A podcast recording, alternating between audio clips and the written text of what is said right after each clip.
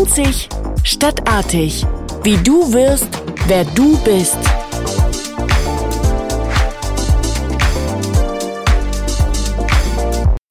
Hallo und herzlich willkommen zu den Praxistipps. Heute geht es um Ziele und Erwartungen und wie wir dafür sorgen können, dass wir sie auch erreichen.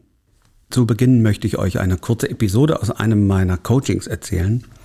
Der Klient, äh, Ende 40, ein Geschäftsführer eines bekannten Familienunternehmens in Deutschland, berichtete mir davon, wie verzweifelt er sei, dass es ihnen in den letzten Jahren nicht gelungen sei, wie er sagt, starke Nachwuchsführungskräfte zu rekrutieren.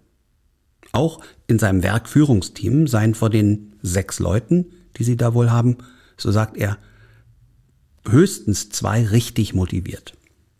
Er sei es leid, denn die Einstellung der meisten Leute würde heute einfach nicht mehr stimmen. Auf meine Frage dann, was er genau damit meint, beschrieb er am Beispiel von neuen Mitarbeitenden, dass, obwohl sie erstmal einen guten Eindruck machen, wenn er sie einstellt, eine gute Ausbildung mitbrächten und inhaltlich alles richtig machen, die seien einfach nicht leistungsmotiviert. Hm, da fragte ich dann nochmal nach, Entschuldigung, was meinen Sie denn jetzt genau damit? Die sind alle nicht leistungsmotiviert. Und da sagt er, na, wie deuten Sie das denn, wenn selbst leitende Angestellte, also die obere Führungsebene, immer um 17 Uhr nach Hause geht? Daraufhin sagte ich, naja, Sie haben doch gerade erzählt, die Leute machen alles richtig, machen also ihren Job. Wenn die das dann nun auch noch in kurzer Zeit schaffen, spricht das aus meiner Sicht doch eher für deren Leistungsorientierung. Also in der Physik ist Leistung noch definiert als Arbeit durch Zeit, oder? Da zögert er kurz, meinte aber dann, wir sind aber nicht in der Physik, sondern im Geschäftsleben. Und da hat Leistung doch auch was mit Einsatzbereitschaft zu tun, finden Sie nicht? Und daraufhin habe ich gesagt, also ich höre Ihren Unmut und dass Sie sich sehr über Ihre Kollegen und die Mitarbeitenden ärgern. Das, das wird deutlich. Und Sie vermitteln mir den Eindruck, dass aus Ihrer Wahrnehmung also alle Führungskräfte außer Ihnen eine ruhige Kugel schieben. Wo Sie mir das aber gerade so erzählen, frage ich mich, ob ich vielleicht einfach noch nicht verstanden habe, was Sie konkret mit Einsatzbereitschaft überhaupt meinen. Und überlege gerade, ob das vielleicht nur mir so geht.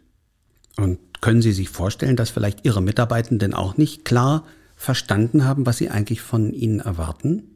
Und daraufhin sagte er, na, man kann doch von erfahrenen Führungskräften erwarten, dass sie einsatzbereit sind und wüssten, was er damit meint. Ja, soweit also zu diesem Praxisbeispiel aus dem Coaching.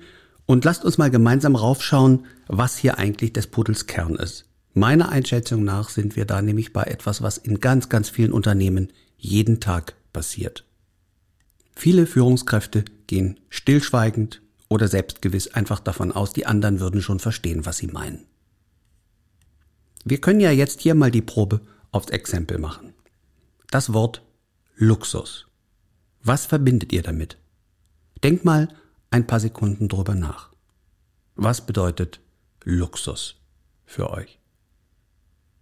Und jetzt könntet ihr euren Partner, Partnerin, Freunde, die bei euch in der Nähe sind, ja mal fragen und die sollen mal auf einem Zettel schreiben, ein Beispiel, das, was für sie Luxus bedeutet. Und Gleicht das mal ab. Die Wahrscheinlichkeit, dass ihr bei fünf Menschen völlig verschiedene Definitionen habt, ist relativ hoch. Für den einen ist es bereits das neue iPhone, für den anderen eine teure Uhr und für den dritten vielleicht eine Reise zu machen. Und in der gegenwärtigen Corona-Pandemie vielleicht sowieso schon Luxus, überhaupt in einem Hotel zu übernachten oder in ein Restaurant gehen zu können, endlich wieder. Und an diesem Beispiel wird ja klar, die Bedeutung, welche wir Worten oder Begriffen zuschreiben, hat natürlich immer was mit dem Kontext, der Zeit, der Kultur und nicht zuletzt mit unserer eigenen Persönlichkeit zu tun. Also Probe Nummer zwei. Was heißt für euch Karriere? Und wie will ich ein Ziel erreichen, also zum Beispiel Karriere zu machen, wenn ich gar kein scharfes Bild davon habe, was das heißt, an welchen Kriterien sich festmachen ließe, ich habe Karriere gemacht. Und was mir auffällt, ist, dass, wie bei diesen Begriffen, die wir davor hatten, Leistungsorientierung oder Verantwortung, auch der Begriff Karriere von ganz vielen Menschen eigentlich benutzt wird, ohne tiefer darüber nachzudenken, was er für sie selbst bedeutet.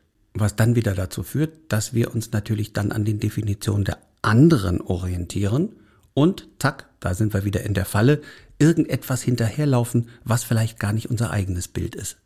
Und so ist mir in der Vorbereitung dieses Karriere-Podcasts ja auch deutlich geworden, dass ich, der aus der Generation der Babyboomer entstammt, vermutlich eine völlig andere Definition und Erfahrung mit dem Begriff Karriere habe als die Zuhörerinnen oder Hörer, die aus der Generation Y kommen.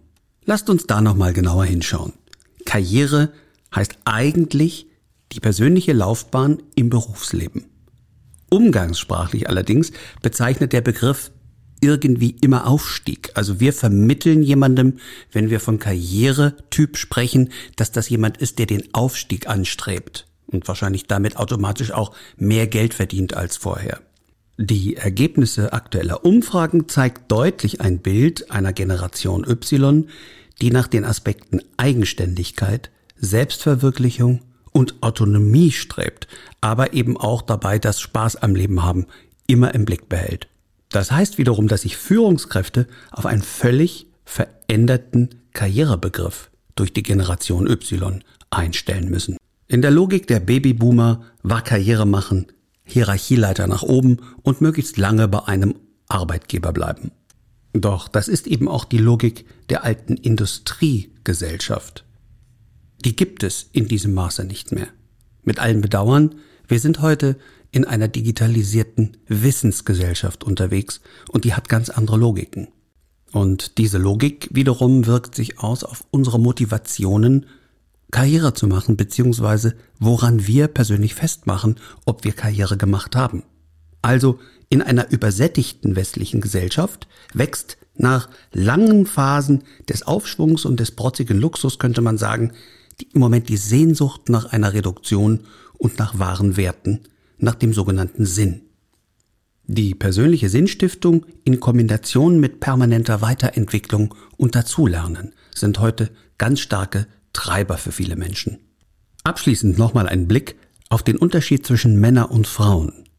Konkret, was die Generation will, hat in fast allen Bereichen überhaupt nichts damit zu tun, ob es sich um Männer oder Frauen handelt. Der größte, fast auffälligste Unterschied ist der, in den Punkten Qualifizierung sind Frauen viel ehrgeiziger. Also in allen Umfragen stecken diese viel eher Geld und auch Mut in Weiterbildungen, als es Männer tun würden. Nehmen zum Beispiel auch Sabbaticals in Kauf, um diese mit Weiterbildung zu füllen. Wenn es jetzt also um Karriereplanung für euch geht, dann rege ich einfach mal drei Fragen an, die ihr euch stellen könntet. Warum habe ich damals eigentlich meinen Beruf gewählt? Fühle ich mich aktuell überfordert oder eher unterfordert?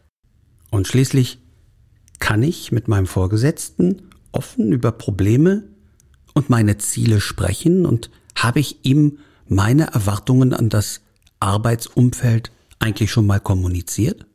Und da schließt sich der Kreis zum Beginn dieses Podcasts, als ich euch aus diesem Coaching-Beispiel berichtete. Hier war der Klient irritiert, wenn nicht ja sogar richtig wütend, dass er eine Idee hatte oder einen Begriff von Leistungsorientierung im Kopf, der sich offenbar überhaupt nicht gedeckt hat mit dem seiner Mitarbeitenden. Ja, und im weiteren Verlauf des Coachings habe ich ihm dann den Tipp gegeben, sich Zeit zu nehmen für Einzelgespräche und genau abzugleichen, was sind die Erwartungen und Bedürfnisse seiner Mitarbeitenden hinsichtlich Arbeitsumfeld und was haben die für einen Leistungsbegriff und sich vorbereitend mit den eigenen Kriterien auseinanderzusetzen und darüber ganz offen mit denen zu sprechen.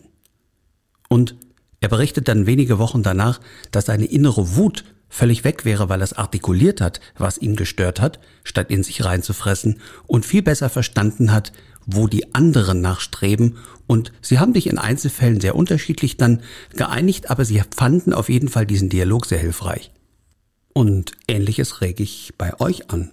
Ihr habt die Möglichkeit, Nein zu sagen, wenn euch was stört.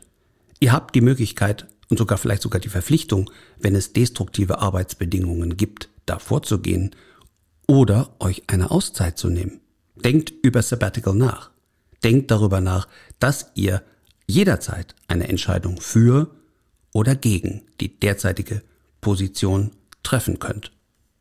In den allermeisten Fällen wird es allerdings weder ein Sabbatical brauchen noch eine Kündigung, sondern einfach Klarheit der Sprache und die Übernahme von Selbstverantwortung.